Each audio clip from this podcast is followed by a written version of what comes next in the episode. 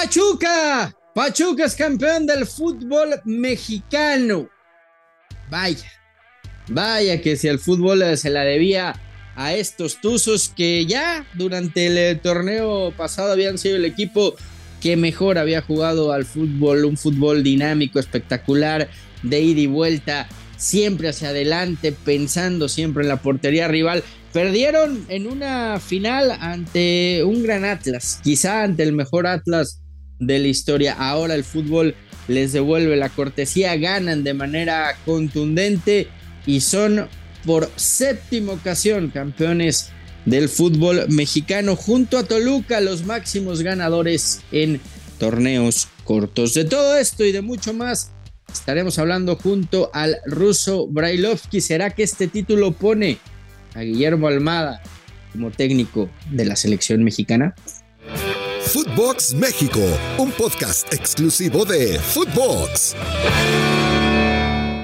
Hola, ¿qué tal, Footboxers? Y sean eh, todos bienvenidos a Footbox México. En ausencia de André Marín, les saluda Fernando Ceballos. Y, antes de entrar en materia con el ruso Brailovsky, Rusito, pedirle a la gente que se suscriba al podcast, que si está en Spotify lo, lo califique con cinco estrellas, que le dé like, en fin, que haga todo esto para que esto siga siendo viral, porque ahí estamos, Ruso, con Footbox México. ¿Cómo andas? Bien, bien, ¿cómo andás, Fer? Sí, sí, la verdad, muy agradecidos con la gente y que nos siga apoyando.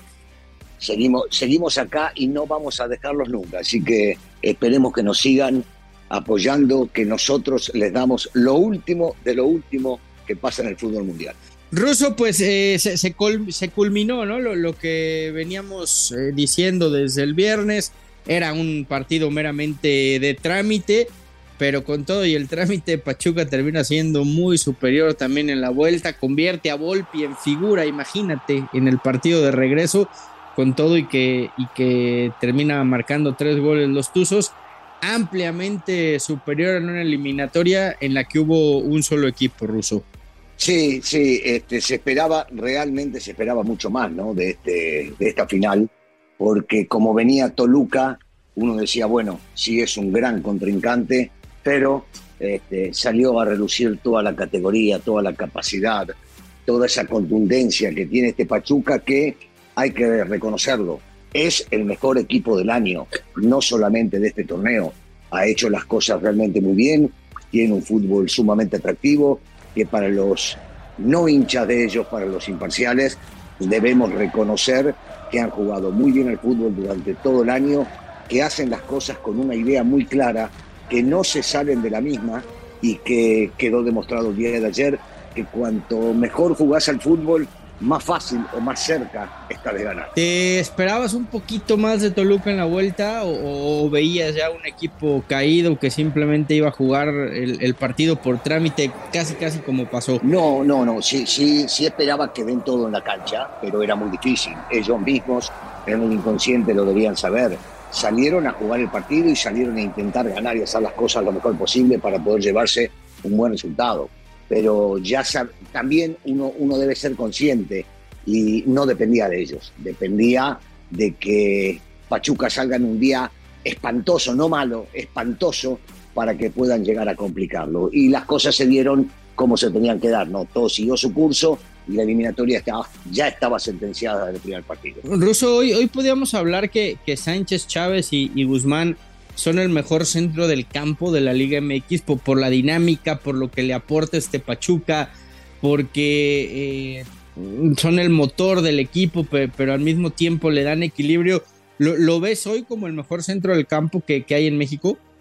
Bueno, eh, digamos que lo fue en este torneo. Este, no, no, no hay ninguna duda, sobre todo, sobre todo los dos chicos que juegan en la mitad de la cancha, y hablo este, de los dos volantes defensivos, que en realidad en Pachuca no y Sánchez. Son, sí, en realidad en Pachuca no son solamente defensivos. Son dos chicos que pisan el área rival, que llegan, que tienen buen disparo de media distancia, que cierran muy bien los espacios, que no paran de correr.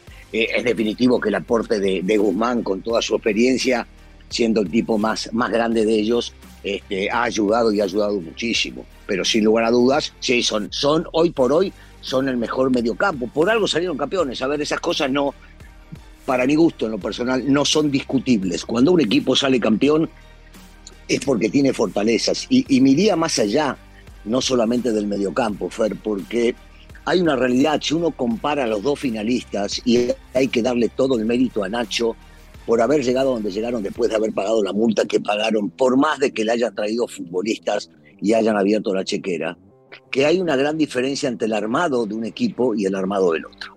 ¿Y a qué me refiero? Uno se sabe de memoria, y hasta los que no son hinchas del Pachuca, la defensa de Pachuca, que en algún momento estuvo tapias por Murillo hasta que se recuperó y terminó este muchacho siendo realmente una muralla, como le dicen en, la parte central junto con Cabral. Uno se sabe de memoria esa defensa con Álvarez y Saiz por los costados, los dos mencionados, y encima agregarle a los dos volantes defensivos. Eran indiscutibles titulares y cuando vos te vas a escuchar a, cómo forma Toluca, siempre encontrás alguna variante, sobre todo en la parte defensiva, porque digamos que el único seguro que había ahí era el chileno, Baeza, el capitán. Después, Guzmán jugó de lateral derecho, López jugó de lateral derecho, Mosquera jugó de lateral derecho, Huerta, Huerta jugó con el chiquito venido del América en la central, jugó también en la central en algún partido Torrenilo, jugó en la misma central Mosquera en, varios partidos, central izquierdo igual, jugó Guzmán, jugó Angulo, jugó Guzmán, o sea, viste, entonces uno se pone a ver de que hay una cierta coherencia en esto de la diferencia. No tan abismal, para mí la diferencia está tan grande, este sí está bien, se marcó en estos dos partidos. Pero me parece, me parece a mí en lo personal que la distancia de un equipo al otro estaba más marcada por saber quiénes eran los titulares de uno y del otro y la conjunción que tenía. Sí, más, más parecida a la distancia ruso, creo yo, a lo, que vimos a la, a la vuelta, ¿no? Un, un 3-1, un partido un poquito más parejo de lo que fue la ida. Una ida en donde, donde a Pachuca le, salió todo bien y, que bueno, que Toluca venía ya prácticamente entregado a la vuelta. Se da ese gol de Ledos López con, ese, con esa carga emocional. había fallecido su madre hace algunos días. A partir de ahí parecía que Toluca podía despertar, pero inmediatamente Pachuca le, dio un estate quieto y, a partir del empate todo, todo se pintó en favor de los Tuzos, ¿no? Sí, y, hablando de eficacia, agregale, Fer, porque Pachuca llegó siete veces en el primer partido. Cinco fueron goles y dos fueron en los palos. O sea, es difícil en el mundo encontrar un equipo que llegue esa cantidad de veces y convierta esa cantidad de goles. Por eso digo, la, distancia, la diferencia eh, estuvo marcada en ese partido. Uno siempre juega la revancha dependiendo del primer partido y entonces dice, bueno, puedo vivir o puedo jugar por acá o por allá no había por dónde, era imposible. Sí trabajaron, sí lo quisieron hacer, sí se mataron seguramente pensando en que se podía llegar a revertir o por lo menos acercarse un poquito. Y uno dice hasta dónde pesa el penal que roleo en el último minuto, porque si estás a tres goles no es lo mismo. Ya se hacía ese gol como lo hizo López, entonces te podés llegar a poner a tiro con dos goles más, faltando tanto tiempo para que termine el partido porque fue dentro de los primeros 20 minutos, pero en el fútbol el hubiera no existe. Y Pachuca definitivamente terminó demostrando que es el mejor del año. Y ahí está el eh, Grupo Pachuca, ¿no? Siempre con equipos competitivos. Eh, si no es León, es Pachuca. El León tuvo su época justamente en la mano de, Nacho Ambriz, que, deleitó a todo mundo, quiso aquel récord de victorias. Eh, hoy, hoy es Pachuca quien levanta la mano del lado de Almada, pero bueno, sin lugar a dudas haciendo bien las cosas. Y, y, con equipos competitivos, pues enhorabuena, ¿no, Ruso? A los Tuzos que son campeones se dice fácil, ¿eh? Siete títulos en torneos cortos junto con Toluca, los máximos ganadores en torneos cortos en la historia del fútbol mexicano. Sí, y, merecidamente. Por lo mismo que decías, el, trabajo del Grupo Pachuca. ¿Sabes qué? Ellos no eligen técnico del momento. Ellos eligen técnico para un proyecto. Ellos tienen una idea de jugar al fútbol desde las inferiores y la proyectan al primer equipo. Y entonces, cuando van a elegir un técnico, buscan un técnico que se adapte a eso. La mayoría de los equipos en el fútbol mundial eligen técnicos para el momento, para ganar ese torneo o para salvar a un equipo del torneo. Es la gran diferencia entre los demás equipos y este grupo, que primero tiene una idea y después contrata técnico. Te quiero invitar y recordar que puedes entrar a, registrarte a caliente.mx. Ahora y regístrate y recibe 400 pesos de regalo para que empieces a apostar en vivo. Caliente.mx. Más acción, más diversión. Pues sí, y, creo que se, la debía el fútbol porque el, año pasado estuvo muy cerca, perdió ante un, gran Atlas la, la final y ahora el fútbol pues le devuelve la oportunidad de ser campeón al equipo que, a mi parecer eh, en el último año por lo menos ha sido el que mejor fútbol ha desplegado en, la Liga MX. Nadie puede llevar la contra de eso, ¿eh? todos los que vemos fútbol coincidimos en que Pachuca fue el mejor del año, por más de que el Atlas haya con sus argumentos, con su garra, se haya llevado el título bien merecido el torneo anterior, pero el equipo que más deleitó, el equipo que más jugó, el equipo que nunca traicionó su forma de jugar es el Pachuca de Almada. Dando vuelta a la página, Ruso, y, hablando y, siguiendo con este Pachuca, tres de ellos van a selección, ¿no? El caso de, Chávez, de Sánchez y, de Kevin Álvarez. ¿Sería inexplicable que los tres quedaran fuera de, la lista o, crees que Sánchez es el que menos posibilidades tiene de ir a la Copa del Mundo de los tres?